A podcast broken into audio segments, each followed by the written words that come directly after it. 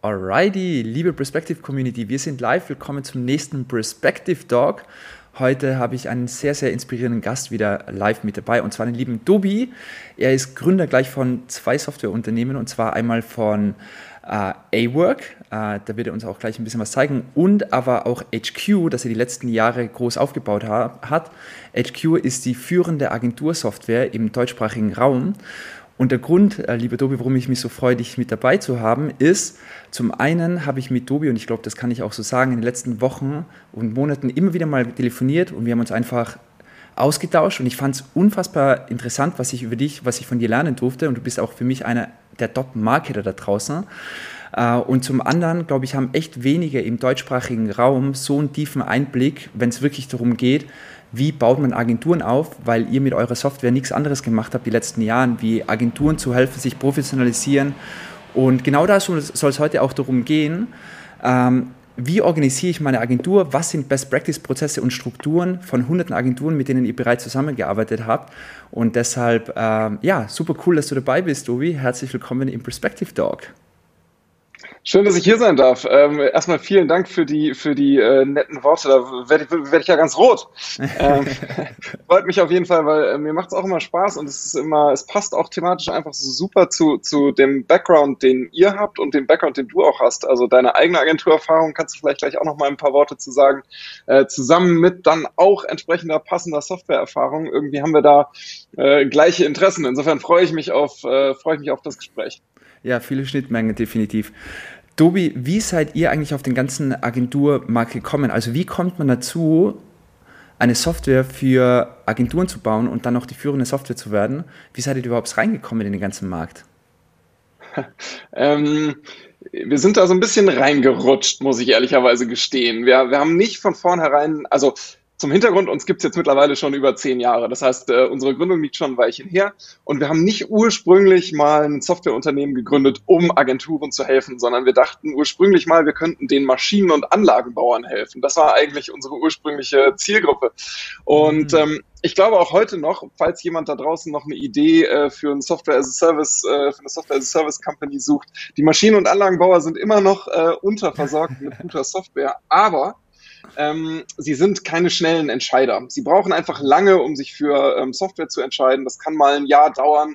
Mm, und wir hatten einfach vor zehn Jahren, als wir angefangen haben, nicht genügend Geld, um äh, ein Jahr oder auch mal 18 Monate ähm, an Sales Cycle vorzufinanzieren. Das muss ja irgendwie alles bezahlt werden mhm. und ähm, wir hätten das nicht überlebt, wenn wir dabei geblieben wären. Und dann sind wir einfach losgegangen und haben gesagt, was können wir? Wir wissen, wie man Projekte organisiert. Ähm, wir können Software bauen und ähm, das war es im Prinzip. Das sind die zwei Sachen, die wir können. Ja? Äh, mhm. Software für Projekte. Und welche Branche hat einen ähnlichen Anwendungsfall wie den, den wir schon kennen, ist aber digital affiner. Und ähm, so sind wir bei den Agenturen gelandet. Wir haben uns wirklich ähm, weit umgeschaut und Agenturen und Maschinenbauer haben auf den ersten Blick ja nicht so viel gemein. Aber wenn man sich dann den Prozess anguckt, ähm, gerade so die, diese etwas die ausgefalleneren ähm, Maschinenbauer, dann merkt man doch, da gibt's Projektprozesse, die organisiert werden müssen ähm, für Kunden. Da müssen Zeiten erfasst werden, da muss, äh, müssen irgendwie Projektbudgets verwaltet werden. Am Ende ist es dann doch ziemlich ähnlich. Mm, und mit gar nicht so viel Maßnahmen konnten wir äh, alles, was wir hatten an Produkt, an Know-how und so weiter, von der einen Branche in die andere übertragen, haben uns ein komplett neues Aussehen verliehen, haben äh, eine neue Marke aufgesetzt, äh, haben uns umbenannt mm, und sind dann bei den Agenturen gelandet. Das heißt, wir haben wirklich nach einer, nach einer Zielgruppe gesucht, die das braucht, was wir anzubieten hatten. Und dann ähm, sind wir da so reingewachsen. Ähm, mittlerweile ist von dem ursprünglichen Produkt, was wir mal ähm, entwickelt hatten, ist nichts mehr übrig. Also es, das gibt's nicht mehr. Es gibt nur noch die Agentursoftware, weil dann über die Jahre wir natürlich alles ausgetauscht haben. Ähm, und das Schöne ist, wir haben jetzt mittlerweile so im deutschsprachigen Raum so 700, 750 Agenturen, die ähm, mit dem HQ arbeiten. Und mit jeder weiteren lernt man noch wieder ein kleines Puzzleteil mehr für diesen Prozess und kann ihn mhm. immer noch ein bisschen weiter auf, den, ähm, auf das anpassen, was wir so im Agenturmarkt sehen. Spannend. Und apropos Prozesse, bei uns war es so, Tobi, als wir früher noch eine Agentur waren, die große Challenge, also ich glaube, auch ein Grund, warum wir Perspective irgendwann nicht mehr weiter skaliert haben, ist, weil wir nie als in Prozessen gedacht haben. Für uns, also unser Prozess in der Agentur war relativ simpel. Marco, mein Mitgründer, er kümmert sich darum, dass wir die Projekte abliefern und dass die richtig schön und in hoher Qualität sind und hat sozusagen sein ganzes Team gehabt. Und ich habe mich darum gekümmert, neue Kunden an Bord zu holen. Und das war sozusagen, die Prozesse haben gereicht. Es gibt zwei klare Bereiche, Vertrieb und Umsetzung aber wir haben nie richtig so mit Tools, Software, Prozessen etc. gearbeitet. Und deshalb, als ich dich kennengelernt habe und du mir gezeigt hast, ich habe eine Agentursoftware, dann dachte ich mir, oh mein Gott, das war genau das, was uns eigentlich immer so ein bisschen gefehlt hat. Und deshalb auch meine Frage an dich, was sind eigentlich so die, die Prozesse, die du eigentlich siehst in einer Agentur, die Agenturen da draußen einfach helfen und wie helfen sie eigentlich einen? Weil ich gehe mal davon aus, es macht einfach alles ruhiger, entspannter und produktiver, gehe ich mal davon aus, oder? Weil das macht dann schlussendlich und effizienter. Ja, total. Und das, was du gerade sagst, ist auch das, was wir ähm, gerade bei den Agenturen, die so irgendwo zwischen ganz frisch gegründet, eins, zwei, drei Leute, ähm, bis dann so in die 20, 30, 40 Leute Größe, ist es immer noch die ganz, ganz klassische Rollenverteilung. Da gibt's ähm, den, den Gründer oder die Gründerin mit dem Beratungs- und Sales-Hintergrund. Ähm, ich bringe die Kunden ran und dann gibt's auf der anderen Seite die, die Umsetzung, sei das jetzt Kreation oder Event-Orga oder ähm, die wirkliche Pressearbeit oder was auch immer, in welchem Agenturbereich wir uns dann jetzt auch am Ende befinden. Das heißt, diese mhm. Verteilung ist der absolute Klassiker. Und ähm, ich glaube auch aus dieser natürlichen Trennung, ich habe jemanden, der irgendwie auf der Kreations- oder auf der kreativen Seite, sagen wir mal, so stark ist und ich habe jemanden ähm, für den ganzen Beratungs- und Sales-Bereich. Durch diese Trennung, glaube ich, ähm, verhindert man so ein bisschen, dass durchgängige Prozesse in, in, der, in der mm. Company entstehen, wenn sie noch klein ist. Und, und um jetzt mal deine Frage zu beantworten, ich habe da mal was vorbereitet. Ich ähm, zeige euch einfach mal kurz, wie wir so über ähm, ja, Agenturprozesse nachdenken. Und wir sagen immer, es gibt sechs Bestandteile, die eigentlich jede Agentur in irgendeiner Form einmal zumindest formal durchdacht haben muss. Mhm. Teil eins, ähm, ganz links hier, ist das äh, CRM. Also CRM ist jetzt der Softwarebegriff, also das Verwalten von Kundenbeziehungen. Ich brauche irgendeinen Prozess und irgendeine Datenbank und irgendein Tool, in dem ich meine Ansprechpartner verwalten kann, weiß, mit wem habe ich gesprochen, wer hat gerade hier die und das Unternehmen gewechselt, über was für Projekte denken die gerade nach, welche E-Mails habe ich ausgetauscht. Das muss irgendwo an einem Ort ähm, zentral untergebracht werden, damit ich als Verantwortlicher für ähm, Sales oder, oder ähm, New Business oder wie auch immer ihr es nennen wollt, hm, weiß, was ich gerade tue. Dafür brauche ich irgendein System. Und die meisten fangen an mit einer Excel-Tabelle und das stößt halt innerhalb von kürzester Zeit an die absolute Grenze. Und da gibt's spezialisierte Tools, ich weiß nicht, Pipedrive oder was auch immer, ja.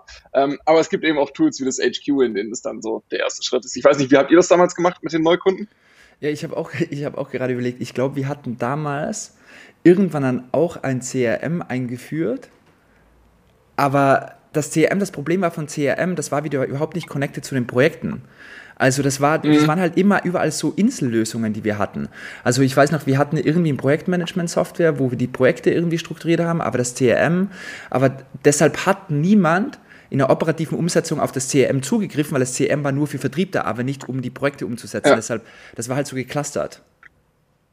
Ja, genau. Und das ist auch die, die, der Grundgedanke, das ist dann quasi auch direkt Schritt zwei. Da wird dann aus deinem CRM, du hast mit dem Kunden zehn E-Mails gewechselt, dreimal angerufen und äh, vier Bullet-Point-Listen an Briefing gesammelt. Und jetzt wird ein Projekt draus und dann hast du direkt den ersten Medienbruch. Und das ist mhm. aber eigentlich der zweite Teil dieses ähm, Prozesses. Ich muss irgendwie dann ein Projekt planen. Ich muss also aus dem, was ich da vielleicht auch schon angeboten habe, der Kalkulation, die ich gemacht habe, muss ich irgendwie einen Projektplan machen. Mm, und wenn man nur ein oder zwei Projekte gleichzeitig macht, weil man vielleicht noch alleine oder zu zweit unterwegs ist, dann ist es noch nicht so zentral. Aber sobald man mal eine Handvoll oder zehn Projekte oder so in Anbahnung, Durchführung, Nachbereitung hat, braucht man auch dafür irgendein Werkzeug. Sonst weiß ich gar nicht mehr, was ist jetzt gerade eigentlich der Schritt, an dem wir arbeiten diesem Projekt. Mhm. Mm, und unser Gedanke ist eigentlich, das muss nahtlos übergehen. Ich habe vorne den CRM-Teil und dann gehe ich nahtlos über in die Projektanlagen und so weiter. Und gerade bei den größeren Agenturen und die, die sehr spezialisiert sind, ist ist dann ganz, ganz direkt damit verknüpft die Ressourcenplanung. Mhm. Wer hat überhaupt Zeit? Ähm, ja. Ich brauche jetzt vielleicht für das nächste Projekt unseren einen Frontend-Developer oder einen von unseren fünf oder vielleicht zwei von unseren 20, je nachdem, wie groß ihr seid. Ähm, hm. Woher weiß ich denn, wann die das nächste Mal Zeit haben und wie ausgelastet die sind? Und äh, wenn das nächste große Projekt reinkommt für nächsten Monat, wie beurteile ich denn sowas? Hm, und das ist vielleicht auch ein, ein, schöner Moment, um mal ganz kurz in, in eins von unseren Tools zu gucken. Ähm, das ist jetzt in diesem Fall ähm, A-Work, nicht, nicht das HQ, aber solche Übersichten wie, wie diese hier, da habe ich mir einfach mal ein, ein ganzes Team eingeblendet auf der linken Seite mit verschiedenen Rollen. Ich habe hier Projektmanager und, und Entwickler und was auch immer. Und für mein komplettes Team sehe ich, wie ausgelastet sind die eigentlich. Und dann fallen mir solche Dinge eben auf. Dann sehe ich hier meine Kollegin Annette, die soll jeden Tag 18 Stunden an irgendwelchen Projekten arbeiten da würde ich die Deadline auf jeden Fall in Frage stellen, die da irgendwo in den Projekten eingeplant ist. Und dann kann ich so so so ähm, Pläne meiner meiner Mitarbeiter und Mitarbeiterinnen einfach aufklappen und sehe, okay, da überschneiden sich zwei Projekte offensichtlich. So geht das nicht. Und dann kommt auch noch direkt der Urlaub hinterher. Das sind einfache ähm, Fragen, die man sich so stellt als als als Agentur und auch gerade wenn man in einer Agentur Teamleitung oder Gründer oder so ist wie löst man das, wenn man kein spezialisiertes Tool hat? Ja, man fängt jetzt an, Kalender aufzumachen, man fängt an, Projektlisten aufzumachen, man fängt an, da so ein bisschen rumzuwursteln und Leute zu fragen, sag mal, hast du noch Zeit und kriegen wir das noch unter und so. Geht, wenn man zu zweit ist oder so, aber sobald es halt ein bisschen komplexer wird, wird es schwierig. Und dann, äh, wenn ich die Möglichkeit habe, jetzt einfach zu sagen, naja gut, dann plane ich halt ein bisschen was hier oben zu meiner Kollegin Anna, weil der scheint auch was frei zu sein, flop, Okay, jetzt hat Anna ein Problem, aber ähm, wenigstens habe ich Annette jetzt so eingeplant, dass sie ähm, sinnvoll arbeiten kann. Das sind mhm. natürlich Sachen, ähm, die, die helfen dann ganz, ganz enorm. Und damit hat man so diesen Planungsteil. Ne? Ich, äh, so witzig, ich erinnere mich gerade zurück, wie wir früher als Agentur geplant haben und ich glaube, viele in unserer Perspective Community machen es vielleicht heute ähnlich. Ähm, es ist echt immer so, mir würde mich auch echt mal interessieren, ob es da draußen auch anderen Agenturen so geht. Bei uns war es immer so, ich verkaufe ganz viel. Wir wissen gar nicht, wir sind alle völlig überlastet. Wir haben überhaupt gar keinen Plan. Es ist einfach super viel zu tun. Dann ist erstmal die Ansage, Michael, keine neuen Kunden, erstmal keine neuen Kunden. Okay, alles klar. Erstmal machen wir jetzt keine neuen Kunden. Ich mache irgendwas anderes in der Agentur, um die weiter voran, voranzutreiben. Und dann drei Monate später, Michael, wir brauchen neue Kunden, wir brauchen neue Kunden. Es hat niemand mehr Arbeit. Und das war immer so auf Gut-Feeling basierend bei uns. Äh, deshalb ja, ist es schon, ist, ist es auf jeden Fall schon Next Level und ich kann den Pain voll spüren. Ähm, und das kann ich auch, das kann ich, äh, ich kann dieses, dieses, diese Ups and Downs kann ich bestätigen. Also erstens sehen wir das bei unseren Kunden auch durch die Bank weg, diese äh, Wellenbewegung im Projektgeschäft. Und wir hatten die am Anfang selber auch. Ähm, als wir angefangen haben, ähm, da hatten wir ähm, äh, war unser Beratungsteam unser eigenes, auch gleichzeitig unser Sales-Team, weil wir damals mhm. dachten, wäre eine gute Idee, da den gleichen Ansprechpartner mit unseren Kunden zu haben. Und dann mhm. ist das Gleiche passiert. Da hat es einen richtigen äh, Sales-Erfolg gegeben. Dann war unser Sales-Team plötzlich in der Projektabwicklung drin. Dann haben die alles abgearbeitet und dann waren sie fertig und dann war die Sales-Pipeline leer. Und so in der Richtung ähm, funktioniert das bei vielen Agenturen auch. Und ähm, auch da kann ich kurz was zu zeigen. Mhm. Ähm, dazu helfen so Sachen, äh, wie folgendes. Ich ähm, habe hier mal jetzt einen Einblick in das HQ mitgebracht. Mm, das ist dieser erste Teil, ja, das Thema CRM, Kundenverwaltung, Projektplanung, in mhm. dem man ähm, auf einen Blick solche Sachen sieht wie einen Umsatzforecast, ähm, wo ich mir also angucken kann, wie viel Umsatz habe ich eigentlich schon über die nächsten eins, zwei, drei, vier, fünf Monate in meiner Pipeline? Das heißt, ich als jemand, der mhm. verantwortlich ist für Sales, ähm, kann die Projekte eintragen, kann das Volumen schätzen. Bei mir jetzt hier in Euro in meinem Beispiel, was ich hier gerade offen habe, aber es könnten genauso gut Stunden oder Tage oder Wochen an Aufwand sein, um das besser zu planen. Und dann kann ich sagen, oh, ich rechne mit 30 Prozent, ich rechne mit 50 Prozent, ich kann dem also eine gewisse Schätzwert verpassen. Mhm. Und dann sehe ich, wenn meine Pipeline leer läuft, ich sehe dann also, oh, oh ich habe immer weniger eingeplant, immer weniger ist sicher für den nächsten Monat. Ich muss mich wieder um Sales kümmern, weil sonst ähm, überlappt sich, also sonst sind wir fertig mit unserer aktuellen Arbeit und ich habe noch mal keine neuen Projekte am Start. Und das sind so Auswertungen, ähm, die viele unserer Kunden zum Beispiel auch nutzen, um genau diesen Forecast zu machen. Müssen wir jetzt wieder in den Sales gehen? Müssen wir wieder neue Projekte äh, ran schaffen, in Anführungszeichen? Oder können wir erstmal ein bisschen zurücktreten und uns um die Abwicklung kümmern? Oder müssen wir vielleicht einfach das Team aufstocken, um hinterherzukommen, weil die Sales Pipeline ist gefüllt bis zum dort hinaus? Mhm. Ähm, und das sind genauso Ansichten und Anwendungen, ähm, an denen wir dann eben arbeiten. Äh, so, so spannend und äh, was ich mir gerade dachte, es ist halt, bietet einfach so einen coolen Vorteil, wenn man nur eine Software für eine Zielgruppe baut, wie bei euch jetzt Agenturen, weil ihr wirklich so coole Custom Features äh, äh, da bauen könnt, wie genau eben Agenturen die große Challenge jeden Tag äh, haben. Okay, aber das heißt, konkretes Learning, was ich, was für mich hier total neu ist, ist einfach zu sagen, hey, es macht einfach total Sinn, CM, Projekte, Ressourcen einfach zu merchen. Das ist einfach ein Workflow und das soll nicht irgendwie ja. äh, verschiedene Workflows sein. Ressourcenplanung allgemein super, super wichtige, eine der essentiellen Prozesse, glaube ich, in, in jedem Dienstleistungsgeschäft da draußen. Ähm, ja. bezüglich Zeiten, Belege, genau. Controlling. Genau. Vielleicht würde mich auch interessieren, was macht ihr da genau? Genau, also wie geht's dann weiter? Hm, wir haben ja jetzt im Prinzip diesen ersten Teil der Planung gemacht. Also wir haben äh, irgendwie die Kundendaten verwaltet, wir haben äh, für die Akquise gesorgt. Ähm, Kunde droht jetzt mit Auftrag und dann ist das Projekt da, flop. Und dann fange ich an, das zu planen, fange an, die Ressourcen zu vergeben, die Leute zuzuweisen. Und dann gibt's ja in der Agenturwelt immer noch diese zwei ähm, Pricing- und Abrechnungsmodelle. Gibt's auch immer mal wieder hitzige Diskussionen. Die einen, die sagen, naja, das Beste, was uns passieren kann, ist, dass jede Stunde, die wir leisten, auch einfach abgerechnet wird. Also äh, klassische Time and Material Projekte. Jemand stoppt halt die Arbeitszeit mit, ich mache eine, eine sinnvolle Projektzeiterfassung mhm. und dann weiß ich, je nachdem, was ich da gemacht habe oder welchen Senioritätsgrad ich habe oder wie auch immer, gibt es irgendeinen Verrechnungssatz, mm, mit dem am Ende meine Arbeitszeit in Euro auf dem Beleg mündet. So. Mhm. Und was muss ich dann, was brauche ich dafür als Agentur, um, um mit so einem Prozess arbeiten zu können? Ich brauche ein Angebot, damit ich ein Budget habe. Ich brauche ja. irgendeine Art von Zeiterfassung, ja. damit ich meine Ist-Stunden gegen mein Budget tracken kann. Ich brauche irgendeine Mechanik und Logik, um festzustellen, was ist das jetzt für ein Satz? War das jetzt ein Senior oder ein Junior und war das Design oder Programmierung oder war das äh, Management oder was auch immer? Das heißt, ich brauche irgendwie so ein Verrechnungssatzsystem. Und ich brauche am Ende ein Controlling, was dann ähm, mein ursprüngliches Angebot, also das, was ich zur Verfügung habe, mit diesem ganzen Verrechnungszeiterfassungszeug übereinander legt, damit ich weiß, was mein Projektstand ist. Mhm. Und auch da ähm, habe ich ja eigentlich nicht vier verschiedene Tools. Ist klar, ich kann jetzt eine Zeiterfassungstool einführen und gleichzeitig noch ein Rechnungstool und dann kann ich das noch irgendwie in eine Excel exportieren, um mein Controlling zu machen kann ich schon machen, aber macht ja keinen Spaß und macht auch eigentlich vom Prozess her ja keinen Sinn, weil ich mhm. super viele Daten doppelt und dreifach halte. Und ähm, auch das kann ich vielleicht mal ganz kurz zeigen. Mhm. Was dann nämlich ähm, bei uns in den Tools und äh, gerade auch jetzt im HQ daraus wird, ich habe jetzt hier mal ein Projekt, das nennt sich, das heißt jetzt hier Codename XYZ und ich habe mal direkt das Projektbudget aufgemacht, indem ich jetzt auf einen Blick sehe, in meinem Projekt gab es eine Position PM-Beratung, eine Position Reisekosten, eine Position Druck, eine Position Design und Layout.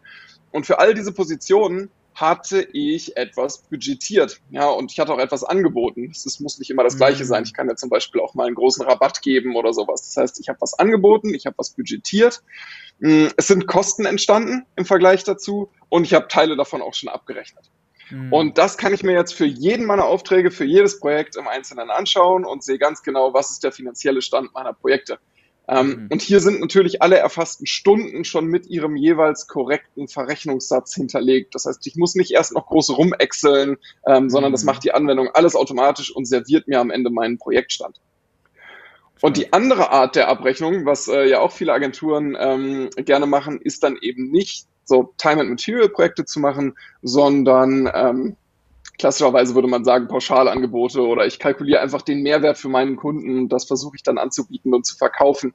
Ähm, und dann sagen viele, wenn ich das mache, brauche ich keine Zeiterfassung mehr, weil Zeiterfassung macht keinem Spaß, also lasse ich sie weg. Aber wenn man mich fragt, ist das ein absoluter Trugschluss, weil ich muss ja immer noch feststellen, ob sich meine Projekte gelohnt haben. Mhm. Und die Kosten in der Agentur sind ja, wenn ich jetzt nicht gerade eine Mediaagentur bin, sind ja einfach Arbeit. Ja. So. Also muss ich die Arbeit erfassen, sonst weiß ich nicht, was mein Projekt gekostet hat und dann weiß ich auch nicht, wie viel Geld ich damit verdient habe. Ja. Das heißt, um die Zeiterfassung kommt man nicht drum rum, man muss es trotzdem machen ähm, und braucht dann halt diese Werkzeuge zur Auswertung und, und allem, was dazugehört. Und äh, ja, dann muss ich eine Rechnung schreiben. Also die ganzen Belege sind halt so Sachen wie Rechnungen, Stornos, Mahnungen. Ähm, und es gibt viele Tools da draußen, mit denen man Rechnungen stellen kann. Ehrlich gesagt, wie Sand am Meer aber nur ganz wenige, die diesen kompletten Prozess von vorne bis hinten, wirklich von der ersten Kundendatum bis zur finalen Projektrechnung an einem Ort zusammenführen und, und, und ähm, ja, die Medienbrüche vermeiden. Und das ist halt genau das, woran wir arbeiten und was wir irgendwie verbessern wollen. Ja, es macht einfach hardcore Sinn. Also wie, wie du sagst, ich wusste, ich, leider habe ich nichts damals von euch gehört, aber das war schon ein paar Jahre her. Aber wir haben echt für alles irgendwann einzelne Tool gehabt. Wir haben Harvest verwendet nur für Invoicing. Ja. Ähm, also immer so ganz spezifische Nischendinger. Aber das war halt jedes Mal wie viel Aufwand, weil früher hat er auch noch nicht so richtig integriert. Zapier war auch noch nicht so groß. Das war mhm. immer ein Horror, immer so in Silos haben wir gedacht. Und deshalb, ich, ich, ich sehe sowas echt zum ersten Mal. Also echt äh, Hammer Einblick. Lass uns auch gerne cool. noch mal so ein bisschen. Das machen übrigens viele Agenturen. Äh, um das vielleicht noch zu ergänzen. Also, was wir ganz oft sehen, ist, wenn Agenturen zu uns kommen, dann sind die so wie ihr auch vielleicht früher wart. Die haben dann vielleicht Pipedrive im CRM, ähm, ja. Asana oder A-Work im, im Projektmanagement, äh, irgendwie noch was anderes in der Ressourcenplanung, einen Kalender, ähm, Harvest für, fürs Time-Tracking, Fastbill für die Abrechnung und dann wieder eine Excel-Tabelle fürs Controlling. Also irgendwie mindestens sechs, sieben verschiedene Tools und dann wahrscheinlich noch ein Personaltool für die Urlaubsplanung oder so, vielleicht Personio, keine Ahnung. Mhm. Ähm, und dann alles Top-Tools für ihren jeweiligen Use Case. Ja. Aber sieben Tools zu verbinden, ist halt schon ein Vollzeitjob. Und ja, ähm, ja, das, das macht dann irgendwann keinen Sinn mehr. Krass, okay, das heißt, ihr nehmt auf jeden Fall super viel, eigentlich macht ihr eine Agentur viel effektiver und viel strukturierter, damit man einfach mehr Zeit hat, um wirklich an den Kundenprojekten zu arbeiten, oder? Einfach gesagt. Äh, das versuchen wir auf jeden Fall. Das ja. ist natürlich unser Wunsch, ja. Genau. Lass uns gerne auch noch mal so ein bisschen, was ich auch spannend finde, wir haben ja auch bei Perspective super viele Agenturen, äh, die uns verwenden. Ne? Und mich würde auch unabhängig jetzt da noch mal so vielleicht auch so ein bisschen einen Trend entwickeln. Ein Thema, was ich mir hier auch aufgeschrieben habe, ist, äh, würde mich mal interessieren, das ganze Thema Remote Work. Ähm, ob, ja. du da, ob du da auch was dazu sagen kannst, was deine Erfahrung gerade ist. Vor allem auch in Agenturen würde mich das interessieren, ob du da was beobachtest. Mhm. Kommt das bei Agenturen? Bleiben Agenturen lang, mittelfristig auch Agenturen lieben ja ihre Offices, glaube ich, hattest du in einem der letzten Gesprächen gesagt. Deshalb sag ja. auch gerne mal, was, was vielleicht deine Beobachtung ist. Mm, ich finde es, es ist eine super, also das ist eine sehr subjektive äh, Be Beurteilung von dem, was ich so aus unseren Teams sehe. Ja? Also ich habe keine repräsentative Studie dazu gemacht. Aber was ich sehe ist, ähm, dass Agenturen überraschend konservativ mit ihrer Office-Situation umgehen eigentlich sagt man ja immer, und ich sag's auch immer, wir arbeiten gerne für Agenturen, weil die sind relativ modern. Ja, das sind alles ähm, super aufgeschlossene, digital affine ähm, Leute mit einer super offenen, angenehmen äh, zwischenmenschlichen Kultur. Da geht's manchmal hart her, was die Arbeitsbelastung angeht, aber ähm, ja, wir fühlen uns da normalerweise auf eine moderne Art und Weise super wohl. Aber Agenturen tun sich richtig schwer mit diesem konstanten Remote-Work-Modell. Mhm. Irgendwie habe ich das Gefühl, die, ich weiß nicht, ob das die Gründungs- und Führungsstrukturen in Agenturen sind, die oft so sehr durch, ich muss den Juniors immer ganz genau auf die Finger schauen, damit die keinen Mist bauen, ähm, ob das der Hintergrund ist. Aber ich sehe in ganz, ganz vielen Agenturen, dass die, sobald es wieder möglich war, alle wieder ganz schnell in ihre Offices zurückgekommen sind und äh, meistens auch irgendwie verpflichtend keine super flexiblen ähm, Remote-Arbeitslösungen beibehalten haben. Und auf der anderen Seite die klassischen alten Konzerne, von denen man immer sagt, die hängen an ihren 9-to-5 Bürojobs, die jetzt plötzlich alle sagen, jo, Homeoffice für alle, die einen Schreibtischarbeitsplatz haben, viel Spaß zu Hause. Wahnsinn, mhm. das ist irgendwie richtig so ein, äh, das passt gar nicht. Mhm. Spannend. Ich, ich habe tatsächlich dieselbe Beobachtung. Ähm, eine Bekannte von mir, was ich total spannend finde, und das fand ich ein valides Argument, die ähm, arbeitet in, in der Beratung und da war zumindest das Argument auch von ihr selbst, eine Beratung und ich glaube Dienstleistungsfirmen, allgemein Agenturen, leben halt sehr viel von diesen Team, Feiern, gute Zeit zusammen haben.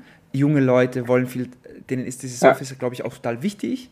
Ähm, und jetzt hin zur Remote-Zeit war dann oft auch so ein bisschen die Frage, was hat eigentlich Beratung noch für einen Vorteil? Weil das, was ja immer cool war, war mit dem Team zusammen zu sein, auf Projekten zu arbeiten, feiern zu gehen und eine gute Zeit miteinander zu haben. Das ist zumindest auch eine Perspektive, die ich verstanden habe ähm, und die mir logisch erschien. Aber ich bin ja voll bei dir.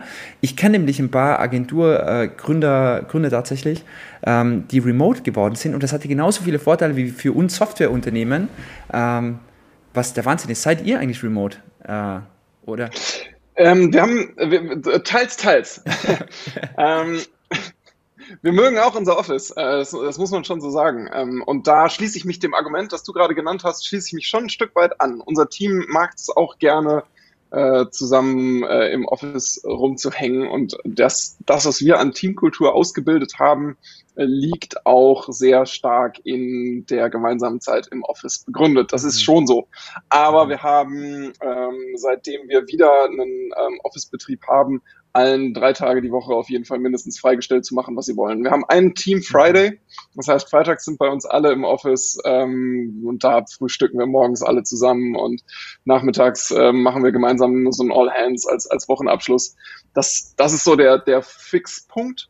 Darüber hinaus ähm, ist es allen freigestellt. Und man wundert sich, wie viele dann einfach wirklich trotzdem im Office sind. Äh, aus den unterschiedlichsten Gründen.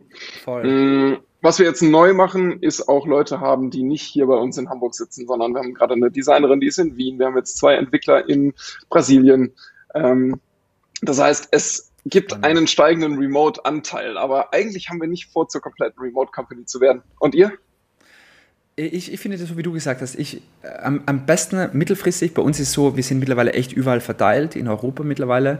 Und deshalb wird es halt auch schwierig, ein Büro überhaupt noch einzuführen, außer wir haben ganz viele kleine Büros. Aber Best Case Solution finde ich persönlich, jeder kann selbst entscheiden, wo er arbeiten möchte. Das ist so, davon bin ich überzeugt, würde ich cool finden. Aber es gibt dann noch Büros, wenn man sich treffen mag. Ähm, wir versuchen aber gerade andere Konstrukte zu finden. Also wir haben so ganz viele Initiativen, so, weil wir eine Remote First Company sind, ähm, wie All Hands, also ganz, so ganz coole Sachen uns überlegt, die, die das Team, glaube ich, gerne mag. Aber wir sind da auch noch ganz am Anfang und wollen dann noch viel weiter experimentieren, um einfach dieses ganze Culture-Thema auch in den Vordergrund zu stellen, weil ein Job muss auch Spaß machen und Arbeitskolleginnen und Kollegen ist einer der wichtigsten Faktoren in dem Bereich, finde ich. Ja. ja. Ähm, aber ihr habt doch auch ein Office in Berlin, oder? Das ihr da noch betreibt. Ah, nee, tatsächlich nicht mehr. Wir haben, wir haben nee. kein Office mehr. Nee, ah. nee, wir, haben, wir sind echt fully remote. Also ich bin hier auch gerade ah. in Spanien jetzt seit zwei Wochen und ab nächster Woche wieder in Berlin. Cool. Und einige, also zum Beispiel jetzt gerade sind auch ähm, Lisa und Rebecca, die sind auch gerade hier in Spanien unterwegs. Also alle sind verteilt und viele genießen das auch, was ich echt super finde. Ähm, genau. Schön. Dobi, zum Abschluss, ich habe jetzt noch äh, eine Frage und zwar, du hast so viel mit Agenturen zusammengearbeitet und hast du vielleicht noch irgendwie eine Beobachtung, was die erfolgreichsten Agenturen alle gemeinsam haben oder irgendwas, was noch eine hohe Relevanz für unsere Kunden hat, für Agenturen, was du vielleicht beobachtet hast, was auch für andere vielleicht spannend wäre. Was machen die vielleicht anders als alle anderen, die nicht erfolgreich sind? Hm. Naja, ähm, ich traue mir die Beurteilung des kreativen Arbeitsergebnisses nur so teilweise zu. Ne? Ich bin ja selber ähm, ich, ich leite ja eine Softwarefirma und keine Agentur. Das heißt, ähm, am Ende würde ich schon behaupten, wie überall, ja, die Leute mit den besten Produkten sind auch im Schnitt die erfolgreichsten. Das heißt, die, die am mhm. besten die beste Kreation liefern, ähm, die besten digitalen ähm, Projekte umsetzen, die besten Events veranstalten, die beste PR machen, sind immer noch die, die gewinnen. Aber mhm. unter denen sind die, die zusätzlich merken, dass es eben nicht nur um das kreative Ergebnis geht, sondern dass es auch um den Prozess geht, mit dem man das herstellt ähm, die, die die Nase vorne haben und auch die, die langfristig mh, mm, das bessere Arbeitsumfeld bieten können. Äh, mhm. Kreativität ist das eine, aber am Ende wirklich ein Arbeitsumfeld bieten, das eine gewisse Struktur und eine gewisse Konsequenz und ähm, reibungsloses Arbeiten ermöglicht, mhm. ist sowas ähnliches wie das Getriebe oder das Betriebssystem der Agentur. Und klar, also das, das Arbeitsergebnis geht vor, aber wenn man sich dann über das Arbeitsergebnis hinaus noch abheben will, dann muss man sich halt um seinen Prozess kümmern. Ich finde, da könnte man eine richtig coole Präsentation draus machen, weil ich finde, die drei Bereiche, die du äh, gerade genannt hast, das beste Produkt und das sehen wir auch immer, was ich da aus Erfahrung zumindest noch sehe bei unseren Kunden. Das beste Produkt schafft man dann auch, wenn man eine gewisse Art von Spezialisierung mit sich bringt. Also die, die zum Beispiel bei uns Recruiting-Funnels bauen oder Funnels für eine spezifische Nische, sind halt super erfolgreich, weil sie in diesen eine Nische eine unfassbar hohe Qualität liefern können. Aber zweitens Prozesse und deshalb freue ich mich so, dass wir beide heute auch gesprochen haben, weil es voll unterrepräsentiert ist, auch eine Agentur zu sehen, wie ein richtiges Unternehmen. Man muss auch am Unternehmen arbeiten und eben nicht nur an den Projekten. Und drittens, am Ende des Tages, Agency ist ein People-Business und es braucht einfach eine angenehme Art und Weise, eine coole Kultur und dass man seine Leute auch lange halten kann. Deshalb ähm, super cool, da ein Input. Könnte mir eine eigene Präsentation draus bauen. Cool. Ja, nice. Ja. Ähm, Dobi, vielen, vielen Dank de äh, für deine Zeit. Gibt es noch irgendwas, was, was du noch loswerden möchtest von deiner Seite? Nee, danke. Vielen Dank, dass ich da sein durfte. Ähm, macht immer Spaß, äh, bei dir zu Gast zu sein. vielen Dank, Dobi. Wenn euch das Ganze gefallen hat, lasst uns gerne einen Kommentar da, ein Like nach oben. Dann wissen wir, dass wir mehr von dieser Art von Content bringen. Und in diesem Sinne wünsche ich euch alle eine gute Restwoche und bis ganz bald. Tschüss. Ciao. Bist du da? There we go. Ciao, ciao.